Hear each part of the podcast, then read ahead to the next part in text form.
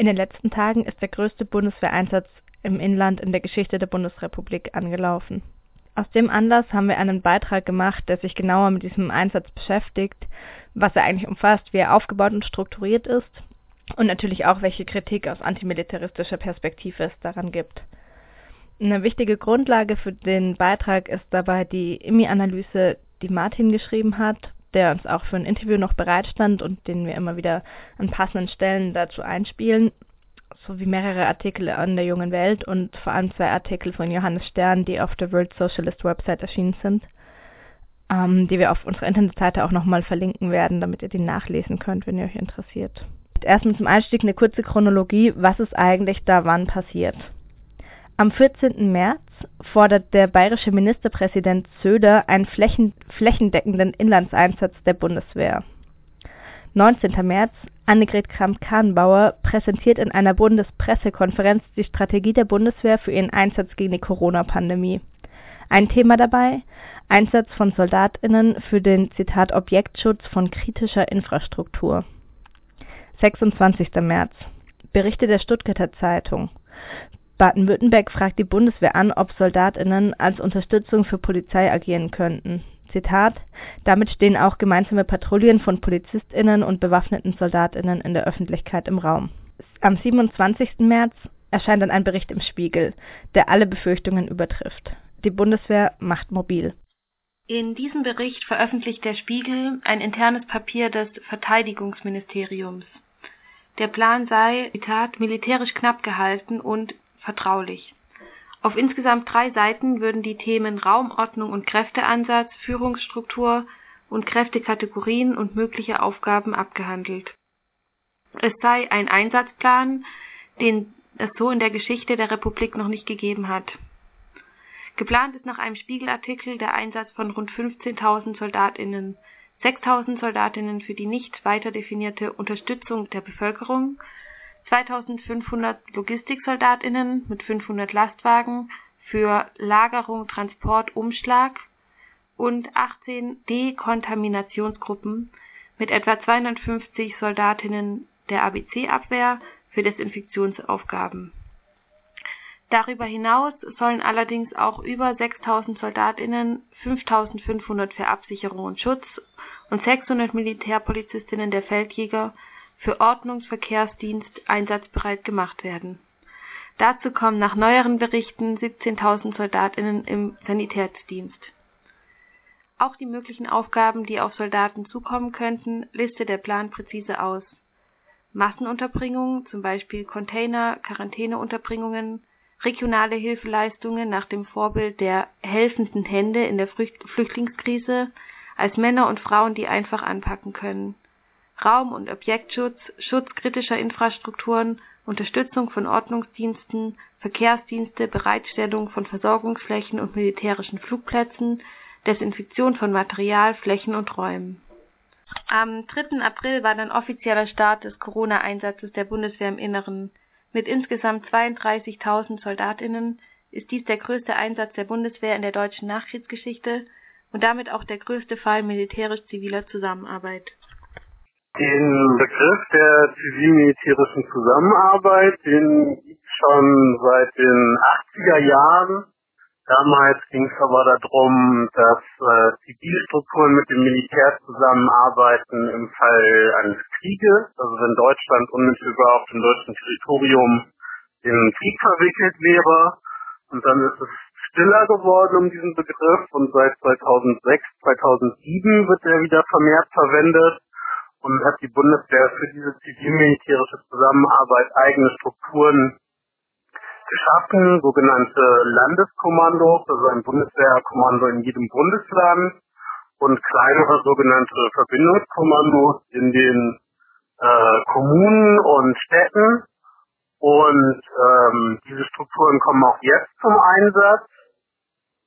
Und von diesen Strukturen, die aber schon etabliert sind sozusagen in den letzten 15 Jahren, wird aber ein Stück weit auch abgewichen. Die werden vor allem für die Kommunikation eingesetzt, also dass zivile Behörden und Institutionen da die Bundeswehr über diese Strukturen anfragen können.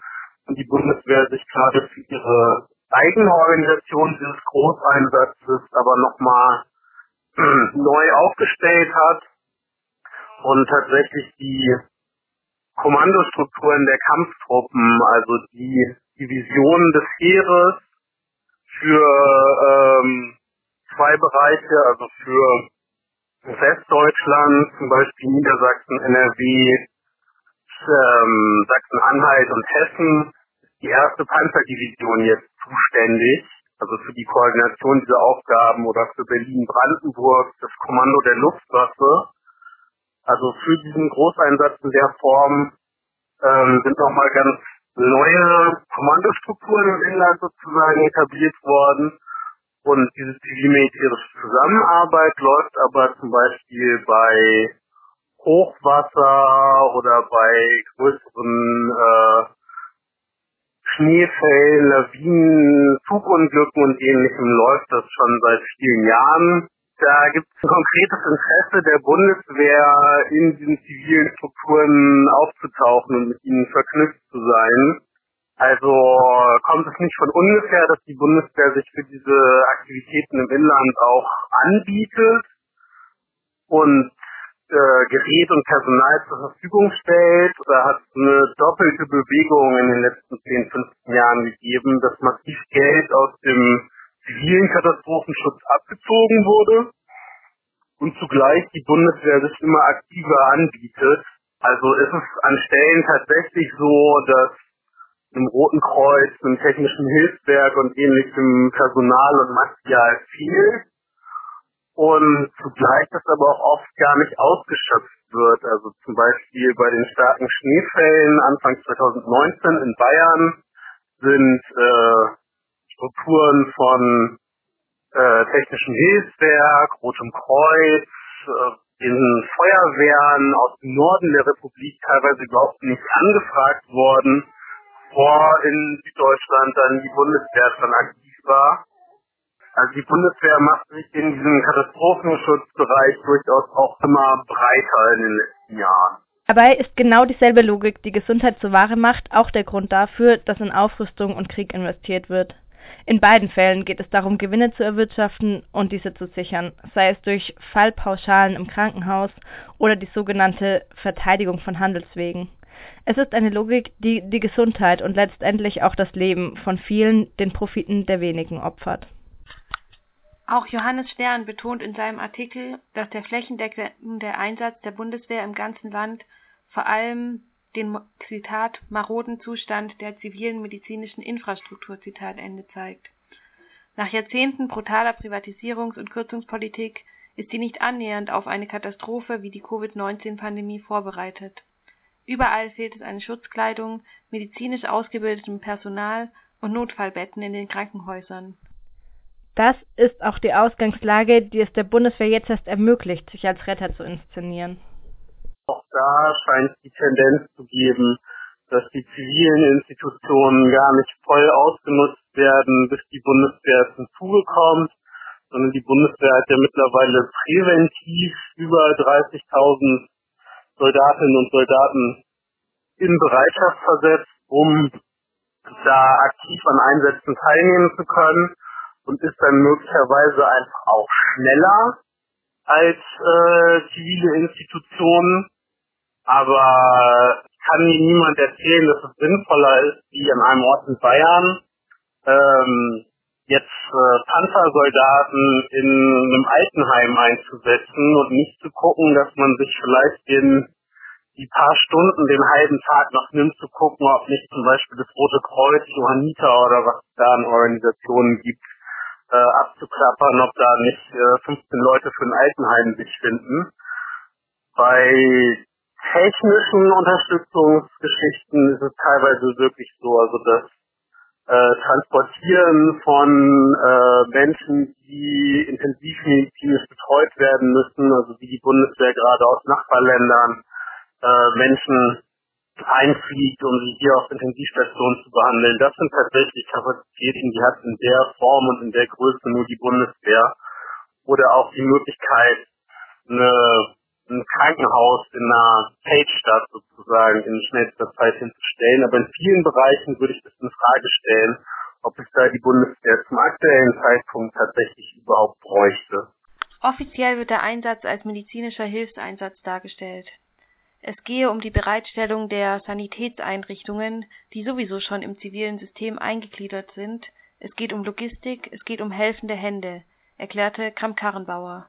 Man sei, Zitat, sowieso schon in einer ganz breiten Weise dabei, ganz unterschiedlich zu helfen, von der Versorgung der Autofahrer, die an einer Grenze gestrandet sind, bis zur Hilfe bei den Fieberambulanzen. Also, wo wir helfen können, tun wir dies. Zitat Ende. Das macht es natürlich auch aus antimilitaristischer Sicht ein bisschen schwierig, den Einsatz einfach nur direkt abzulehnen, weil sich ja schon die Frage stellt, wenn es jetzt gerade eine Situation gibt, in der es einen akuten Mangel an Material und Personal gibt und die Bundeswehr hat beides, ob es dann nicht falsch wäre, auf diese Ressourcen einfach gar nicht zuzugreifen.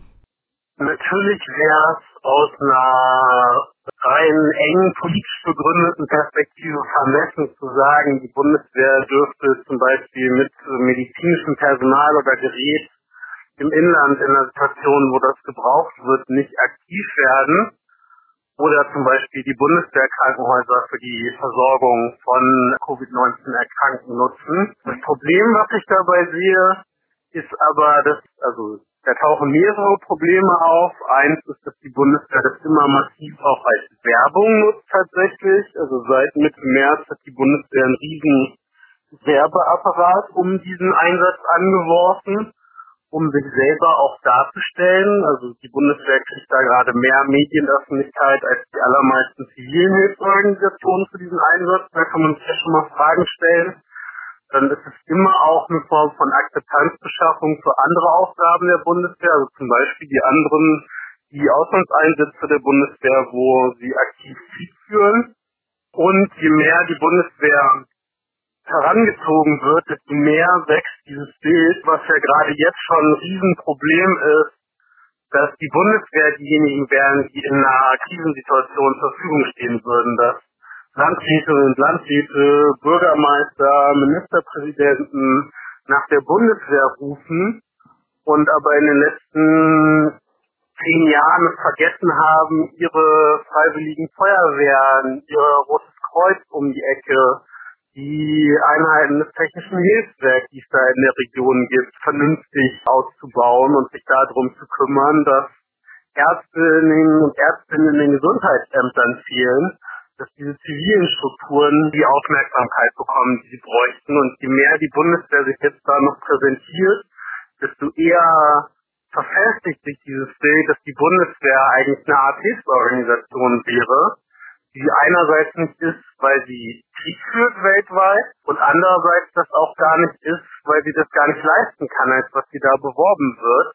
Es gibt auch ein Statement von der Verteidigungsministerin von letzter Woche, dass die Bundeswehr, was medizinisches Gerät und Personal angeht, auch an ihre Grenzen kommt und gar nicht mehr zur Verfügung stellen kann, gar nicht im Ansatz das alles zur Verfügung stellen kann, was von zivilen Organisationen angefordert wird und diesen zivilen Organisationen aber über Jahre lang verkauft würde, dass die Bundeswehr sozusagen das Allheilmittel für zivile Katastrophen wäre. Das ist auch eine eine gefährliche Entwicklung, weil da ein falscher Fokus entsteht.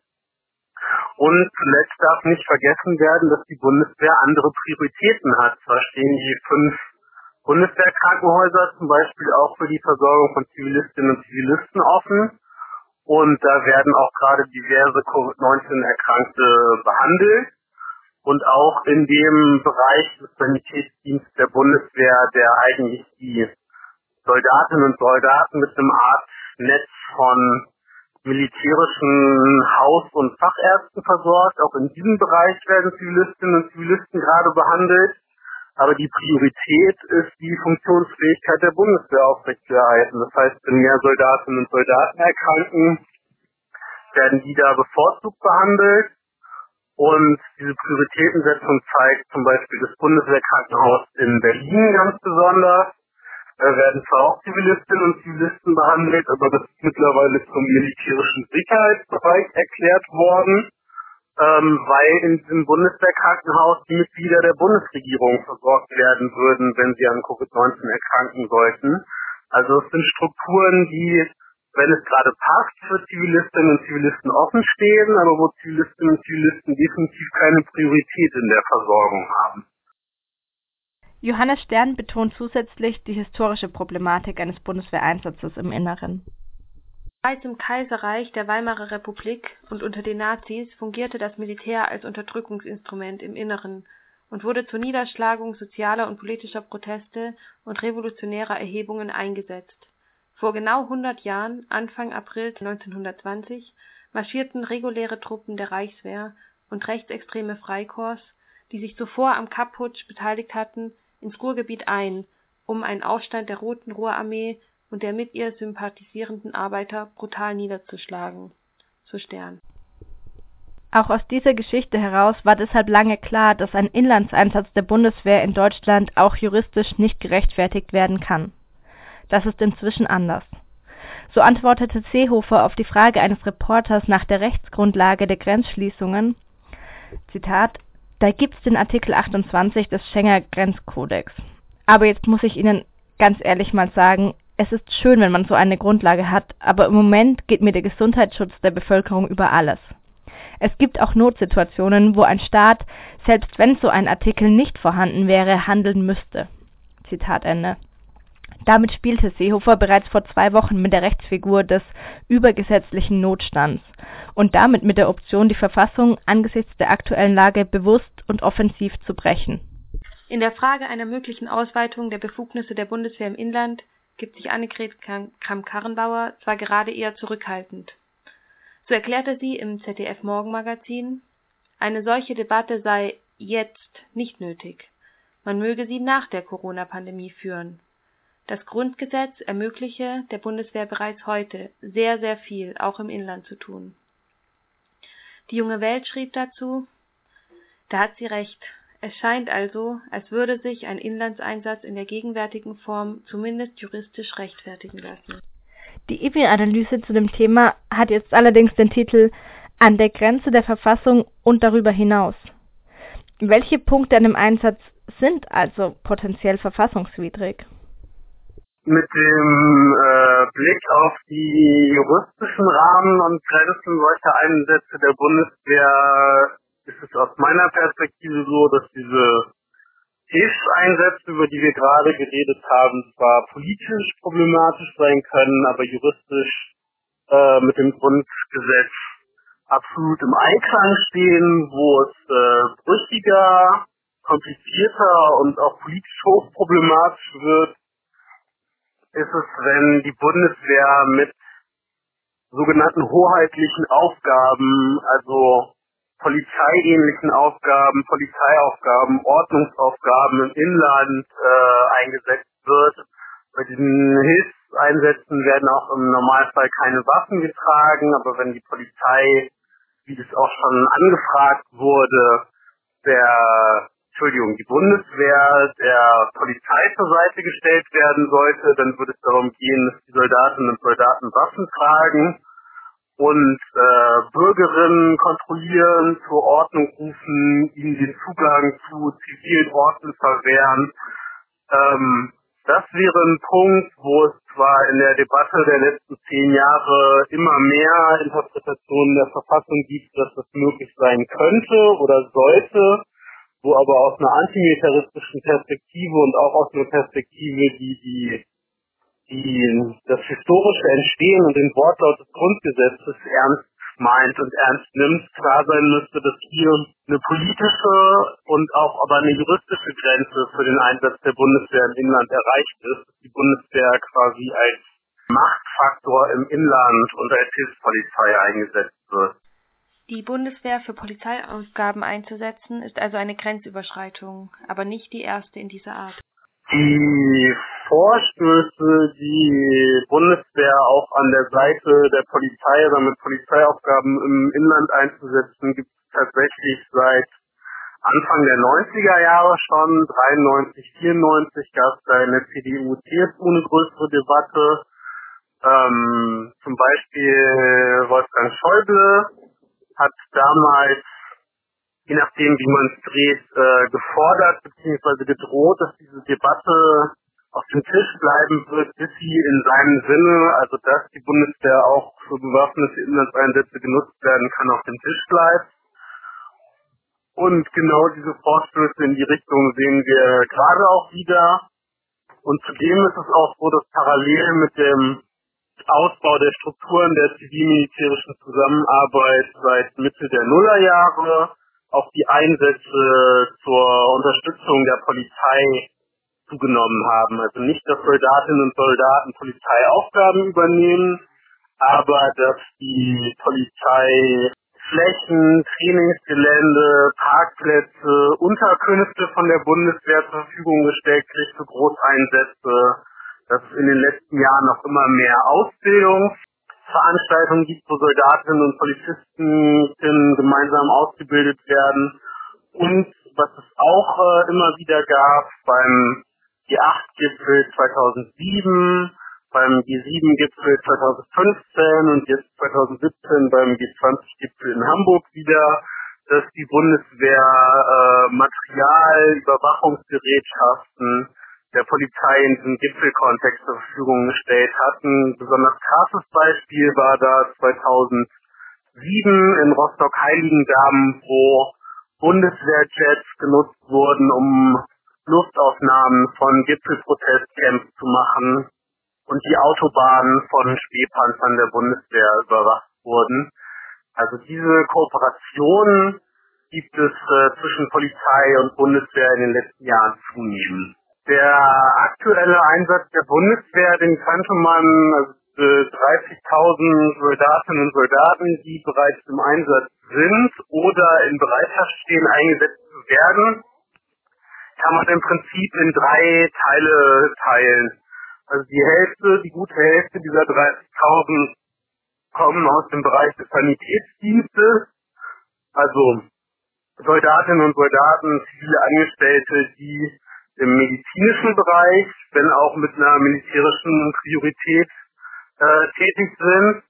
Und die restlichen 15.000 teilen sich in Einheiten, die vor allem für logistische, unterstützende Aufgaben und ähnliches zur Verfügung stellen und aber auch über 6000 Soldatinnen und Soldaten, die für Raum- und Objektschutz sogenannten und auch Militärpolizistinnen und Polizisten für Verkehrs- und Ordnungsdienst, also eigentlich für Aufgaben, die den Polizeiaufgaben sehr nahe kommen oder im Prinzip das sind zur Verfügung stehen. Diese Einheiten wurden bis jetzt nicht eingesetzt, aber die stehen in Bereitschaft.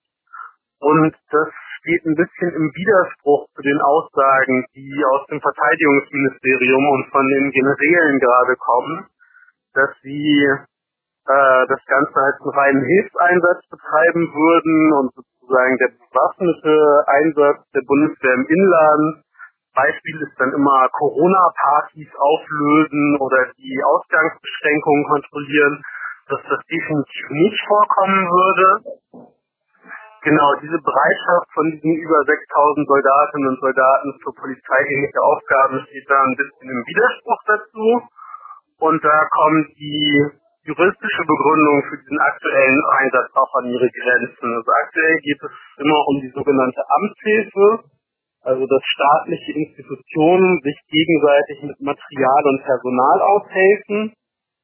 Und Nahezu alle gängigen Interpretationen des Grundgesetzes erlauben es aber im Rahmen der Amtshilfe nicht, dass die Bundeswehr bewaffnet aktiv wird und dass die polizeiliche oder polizeiähnliche Aufgaben übernimmt.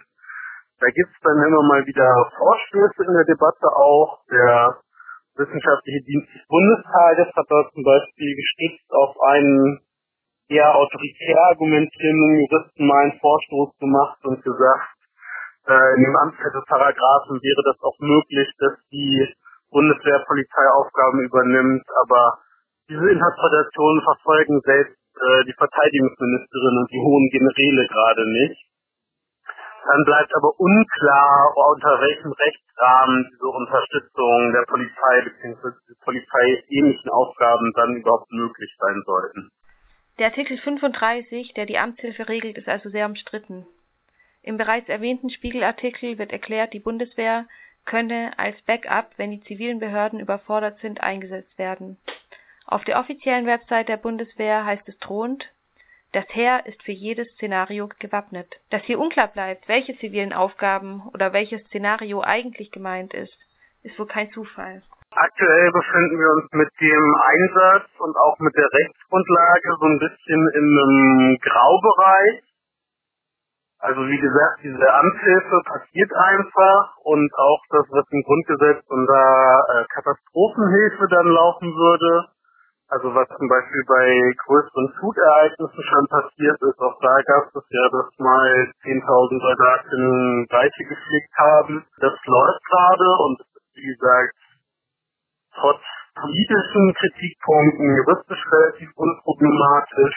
Was den ganzen Inlandseinsatz angeht, ist ein großes juristisches Fass, was dieser amtliche Paragraph theoretisch fassen könnte. Es gibt ein Urteil von 2012 vom Verfassungsgericht, was in dieser Katastrophenhilfe bei Terroranschlägen katastrophischen Ausmaßes eine Option aufmacht, auch die Bundeswehr als äh, genau Unterstützung für die Polizei und sogar mit äh, zum Teil militärischen Waffen im Inland einzusetzen.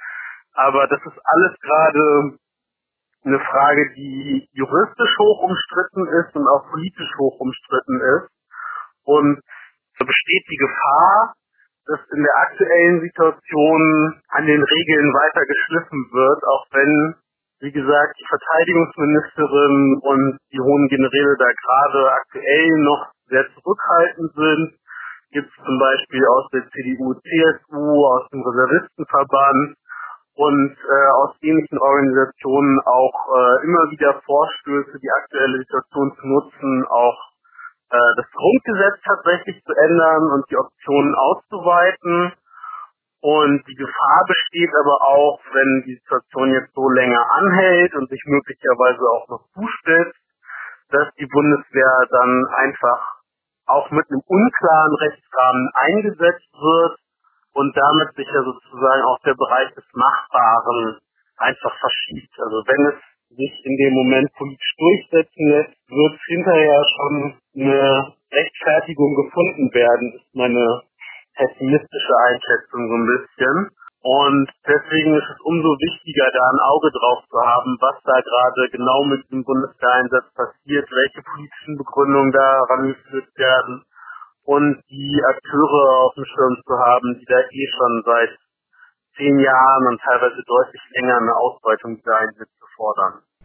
Was den Einsatz der Bundeswehr im Inland eingeht, ist jetzt der Punkt gekommen, an dem die Option, Soldatinnen als Hilfspolizei einzusetzen, durchgesetzt werden soll. Die letzte elementare Begrenzung, die Bundeswehr als innenpolitisches Machtinstrument einzusetzen, soll gebrochen werden. Dafür wird sowohl der Wortlaut als auch der Sinngehalt der Verfassung bewusst übergangen.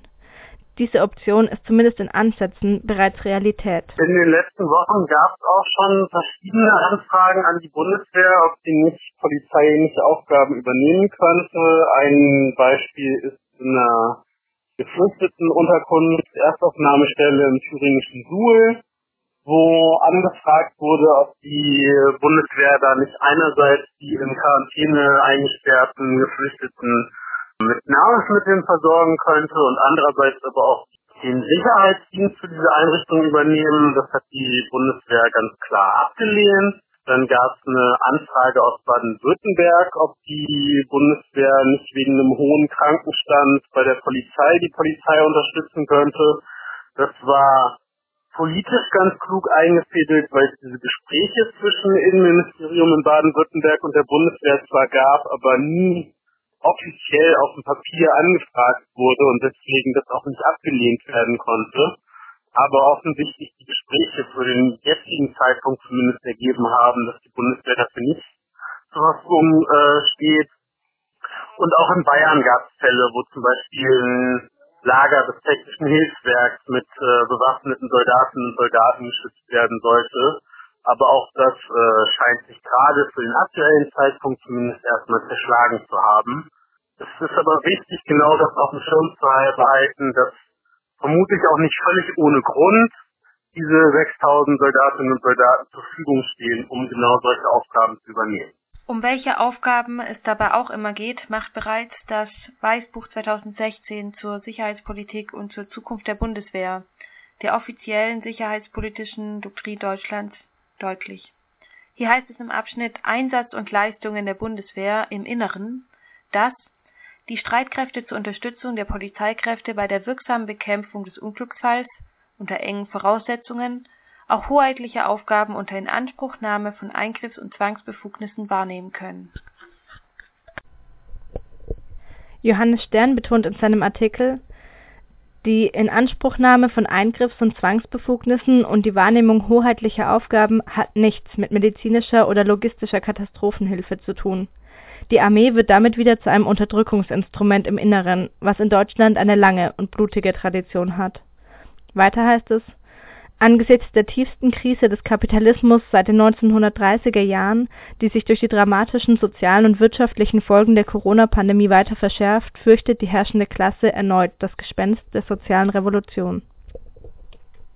Sollte sich die gesellschaftliche Situation äh, hier in Deutschland weiter zuspitzen, was ja mit einem Blick auf eine bevorstehende oder bereits beginnende Wirtschaftskrise und auch Ansätze von Problemen mit Versorgung durchaus sein könnte, dann ist das auf jeden Fall ein Szenario, was die Bundeswehr immer auch mitdenkt und genau diese Reservefunktion für zivile Organisationen, falls die ausfallen, sicher auch in die Richtung gedacht werden muss. Es kann an Stellen relativ schnell gehen, dass die Bundeswehr da mit einem mit einer repressiven Funktion auch agiert, also zum Beispiel, dass viele Soldatinnen und Soldaten und LKWs für Logistikaufgaben zur Verfügung stehen, sollte es zu Streiks im Transportsektor kommen, was durchaus an ein, zwei Stellen schon angedroht wurde, wäre das sehr schnell möglich, die Bundeswehr da als äh, Streikbrecher auch einzusetzen und aber auch auf eine Situation, also bis jetzt eine theoretische Situation gedacht, dass äh, die die Reibereien im Inland, die Auseinandersetzungen äh, zunehmen sollten für für den Fall, ähm, dass es zum Beispiel zu Plünderungen kommen sollte oder ähnlichem, ist es äh, total wahrscheinlich bis naheliegend, dass die Bundeswehr in genau solchen Fällen auch dann äh, eingesetzt werden würde im Inland eben als äh, politisches Machtinstrument und als eine, eine weitere bewaffnete Kraft neben der Polizei, um sowas äh, klein zu halten. Die, die Aufgaben, die da beschrieben werden für die Bundeswehr, nämlich der Schutz von kritischer Infrastruktur, da wird immer gesagt, es würde um äh, Wasserwerke, Elektrizitätswerke und ähnliches gehen. Das mag durchaus stimmen. Aber je nachdem, wie man sich vom Szenario weiter vorstellt, werden ja durchaus auch die gesamte Logistik, die hinter der Nahrungsmittelversorgung steht oder auch die Supermärkte möglicherweise sogar kritische Infrastruktur. Und würde sich in dieser Logik dann weiter begründen lassen, dass zum Beispiel Polizistinnen und Polizisten auch äh, vor Supermärkten äh, mit gezogenen Waffen stehen. Also in Süditalien, wo es Aufrufe zu Plünderungen gab, mit einer völlig anderen politischen und auch rechtlichen Situation, aber ist das beispielsweise der Fall. Und sollten die gesellschaftlichen Spannungen hier so zunehmen, muss davon ausgegangen werden, dass die Bundeswehr auch hier für solche Szenarien eingesetzt werden würde. Was allerdings ein äh, Bruch mit dem äh, Grundgesetz und allen Lehren, die aus nicht nur aus dem Nationalsozialismus, sondern auch äh, aus dem Kaiserreich in der Weimarer Republik gezogen wurden, was autoritäres staatliches Handeln angeht, die sozusagen zur zu den zu den Grundfesten der Nachkriegsrepublik gehört haben, was all diese Lehren auf jeden Fall elementar in Frage stellen würde. Es gibt also Grund genug für ernsthafte Bedenken gegen einen Inlandseinsatz. Und aus antimilitaristischer Sicht stellt sich vor allem auch die Frage, was tun? Darum soll es im letzten Teil dieses Beitrags gehen. Dabei kann es ein Irrtum sein, die Frage eines Bundeswehreinsatzes im Inland als rein juristische Frage zu behandeln. Auch wenn es bei den Fragen um den Einsatz der Bundeswehr immer wieder um, um juristische Fragen und um Auslegung und äh, Bearbeitung des Grundgesetzes geht, würde ich eher mich auf den Standpunkt stellen, dass es wichtig ist, dass das Tabu eines bewaffneten Einsatzes der Bundeswehr im Inland, was durchaus auch in den äh, Köpfen der Bevölkerung, äh, großer Teile der Bevölkerung und auch in den Medien durchaus noch so vorhanden ist und transportiert wird, ähm, sich darauf zu fokussieren, das äh, politisch immer wieder klar zu machen, dass dieses Tabu auch weiterhin besteht und dass das ein absolutes No-Go ist, dass die Bundeswehr bewaffnet im Inland eingesetzt wird. Weil tatsächlich leider die letzten 10, 15 Jahre gezeigt haben, dass die rein juristischen Auseinandersetzungen, zum Beispiel vom Verfassungsgericht, ein Beispiel ist äh, Luftsicherheitsgesetz, was im Rahmen der ganzen Antiterrorgesetzgebung nach dem 11. September erlassen wurde. Da gab es 2012 ein Verfassungsgerichtsurteil dazu, was dazu geführt hat, dass zwar die angefochtenen Paragraphen ähm, im Luftsicherheitsgesetz, dass die Bundeswehr ein entführtes Flugzeug abschießen dürfte, gestrichen wurden, dafür aber in dieser Urteilsbegründung weitere Hintertüren für Inlandseinsätze der Bundeswehr mit militärischen äh, Waffen geöffnet wurden. Also da sehe ich leider gerade nicht so viel zu gewinnen auf dieser juristischen Ebene, sondern habe eher die Einschätzung, dass wir dieses äh, Tabu aufrechterhalten müssen und da uns darum kümmern müssen, dass es Informationen dazu gibt und dass Leute sich dazu verhalten, dass es gerade in der aktuellen Situation auf der Kippe steht, ob dieses Tabu weiter aufrechterhalten werden kann. Die ganzen Debatten und auch juristischen Interpretationen, die dieses Tabu allerdings in den letzten Jahren schon immer weiter aufweichen, machen es leider nicht leichter, ähm, da eine, eine stringente Linie zu behalten, weil an diesem Tabu sozusagen schon seit Jahren immer wieder gekratzt wird. Aber ich glaube, das ist der entscheidende, entscheidende politische Punkt, an dem wir ansetzen müssen. Von den etablierten Parteien und auch von der sogenannten Opposition ist hier wohl eher wenig zu erwarten.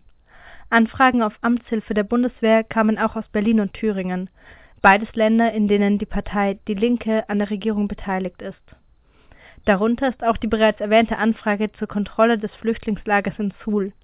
Laut einem Sprecher der Armee habe das Land Thüringen, Zitat, die Abstellung von Soldaten zur schichtfähigen Ausübung des Hausrechts beantragt. Die politischen Parteien, das ist dann sehr diffuses Bild, würde ich sagen. Die einzige Partei, wo ich sehe, dass es viele und sehr klare Stimmen gibt äh, gegen diesen Inlandseinsatz. Das ist äh, meiner Meinung nach die Linkspartei, wobei es auch da mit einer Regierungsbeteiligung in Berlin und in Thüringen, wo sich zwar mittlerweile die äh, die obersten Ebenen der Politik, der Innenminister und weitere von dieser Anfrage äh, nach Unterstützung der Bundeswehr für den Einsatz äh, bei dieser Geflüchtetenunterkunft äh, davon distanzieren und sagen, es wäre aus der Verwaltung gekommen und wäre Position nie abgesegnet gewesen. Aber mit den Regierungsbeteiligungen sind da natürlich Sachen auch schwammig. Aber weiterhin gibt es auch in der SPD und selbst in der FDP Stimmen, die sagen, diese Hilfseinsätze, das ist alles äh, total super und unproblematisch. Und aber ein bewaffneter Inlandseinsatz äh, wäre auf jeden Fall No-Go. Also die große Fraktion in der CDU, CSU hätten das gerne schon längst mit einer Verfassungsänderung ähm, einfach vom Tisch gewischt, dieses ganze Thema. Und da hat auch die SPD mal wieder nicht mitgespielt. Aber das sind vielleicht auch zwei Fragen. Das eine ist, ähm, wenn man es als abstrakt juristisch-politische Diskussion führt, wo sich Leute da hinstellen und das andere ist, ähm, für diesen Fall, dass es gerade zu weiteren Zuspitzungen kommt, wer von diesen äh, politischen Parteien oder Fraktionen dann da nicht auch bereit ist, diesen Schritt zu gehen oder in einer Stimmung, wo das gefordert wird, dieses klare Nein auch aufzugeben. Also es ist äh, ein, ein spannendes Feld, wo es immer wieder Gegenstimmen gibt, wo es aber leider an zu vielen Stellen nicht ganz klar ist, äh, wo das Ganze dann an einem Knackepunkt steht. In der IMI-Analyse findet sich der Aufruf, gegen diese Angriffe müssen wir uns aus bürgerrechtlicher, antimilitaristischer, friedenspolitischer und antifaschistischer Perspektive deutlich zur Wehr setzen. Wir haben Martin nochmal gefragt, was das für ihn konkret bedeuten könnte. Ich halte es in der aktuellen Situation für total wichtig, da sich selber informiert zu halten und diejenigen, die dazu in der Lage sind, da auch aktiv aufzuklären. Das kann ja durchaus auch über Wege stattfinden, wie äh, Zeitungen oder verschiedenste Veröffentlichungen im Internet oder auch äh, ein Format wie dieses hier jetzt gerade. Und darüber hinaus halte ich es aber für wichtig, dass äh, Menschen sich auch den öffentlichen Raum nicht völlig nehmen lassen. Also es gibt ja mehr oder weniger flächendeckende Versammlungsverbote und ähm, es gibt ja aber durchaus auch äh, einen kreativen Umgang damit. Ich habe gerade was davon gelesen, dass es in Potsdam zum Beispiel eine politische Einkaufsschlange gab. Also dass äh, rund 70 Leute sich vor einem Bäcker angestellt haben in der Innenstadt und rein zufällig haben die Leute, die da angestanden haben, äh, Schilder dabei gehabt, Transparente dabei gehabt, äh, T-Shirts angehabt, die sich äh, mit der Seebrücke und der Forderung nach äh, offenen Grenzen und der Aufnahme von Geflüchteten beschäftigt haben. Und äh, so in dieser Richtung gibt es verschiedenste Versuche gerade, den öffentlichen Raum sich nicht völlig nehmen zu lassen. Auch sonst gehen Menschen ja einkaufen oder auf die Straße, sich einfach auf der Straße mit Menschen zu unterhalten, auch wenn man das mit einem entsprechenden Sicherheitsabstand tut. Ich glaube, es ist wichtig, dass äh, diese Position, dass so ein Bundeswehreinsatz im Inland in der in der bewaffneten polizeilichen oder polizeiähnlichen Form nicht stattfinden darf. Das gibt es auf jeden Fall irgendwie auch in die Öffentlichkeit tragen, wie auch immer das mit äh, entsprechend Abstand und ohne zu ignorieren, dass es auch gesundheitliche Gefahren gibt und auch angesichts der Versammlungsverbote aber irgendwie auf äh, Wegen trotzdem geht. Eine der konkreten Forderungen in der gegenwärtigen Lage wäre also, keine Polizeiaufgaben an die Bundeswehr zu übergeben. Gleichzeitig wird gerade aber noch deutlicher, dass sich antimilitaristische Forderungen eben nicht von grundsätzlichen politischen Fragen trennen lassen. So fordert etwa Johannes Stern, Zitat, alle medizinischen Fähigkeiten und Ressourcen der Armee, darunter Notfallbetten, Beatmungsmaschinen und Schutzmasken, müssen den zivilen Strukturen überstellt und für die gesundheitliche Versorgung der Bevölkerung eingesetzt werden. Das gleiche gilt für die zig Milliarden, die jährlich in Aufrüstung und Krieg fließen. Auch die Auslandseinsätze der Bundeswehr, die ebenfalls Milliarden verschlingen und dazu dienen, andere Länder auszubeuten und zu unterdrücken, müssen sofort beendet werden. Da verknüpfen sich natürlich die Kritikpunkte an der Bundeswehr, dass die quasi als äh, bessere Hilfsorganisation, besserer Katastrophenschutz äh, dargestellt wird aktuell mit klaren Forderungen, die sich dann an den zivilen Bereich ableiten, wenn wir ein besser ausgestattetes äh, Gesundheitssystem hätten, wenn die Menschen, die da arbeiten, vernünftig bezahlt werden würden, wenn es äh, genügend äh, Mittel, Material und äh, Finanzen für den zivilen Katastrophenschutz geben würde, dann ähm, gäbe es zwar immer noch politische Fraktionen, die äh, in Krisensituationen nach der Bundeswehr rufen, aber die Situationen, wo es tatsächlich nötig wäre, sich auf die Bundeswehr zu stützen oder die Verlockungen so groß wären, wie es jetzt der Fall ist, sich auf die Bundeswehr zu stützen, wären deutlich äh, geringer Und äh, das würde auch außerhalb von vielen Situationen einfach einen massiven Vorteil haben, wenn wir ein äh, anderes Gesundheitssystem hätten, wo sich mehr Leute ähm, mit geringerem persönlichen Geldeinsatz irgendwie vernünftig äh, behandeln und versorgen lassen könnten. Und zugleich habe ich aber auch das Gefühl, dass man dringend darauf gucken muss, dass ähm, zum Teil richtige Forderungen, äh, was den Ausbau von diesen Sektoren, die bessere Unterstützung von diesen Sektoren angeht, auch was die äh, Bezahlung im Transport- und Logistikbereich angeht und ähnliches. Es äh, verschwimmt aktuell schnell mit Forderungen, dass äh, mehr wieder in Deutschland produziert werden sollte und ähnlichem. Und da müssen wir total aufpassen, weil das die Produktion von systemrelevanten Dingen in Deutschland und eine Steigerung dieser Sektoren, ein größeres nationalökonomisches Moment immer auch ein Moment sein könnte, was äh, für einen wie auch immer gearteten zukünftigen Krieg eingesetzt werden könnte. Also unbedingt eine bessere Finanzierung von äh, des Gesundheitssystems und der Menschen, die da arbeiten, ganz wichtig.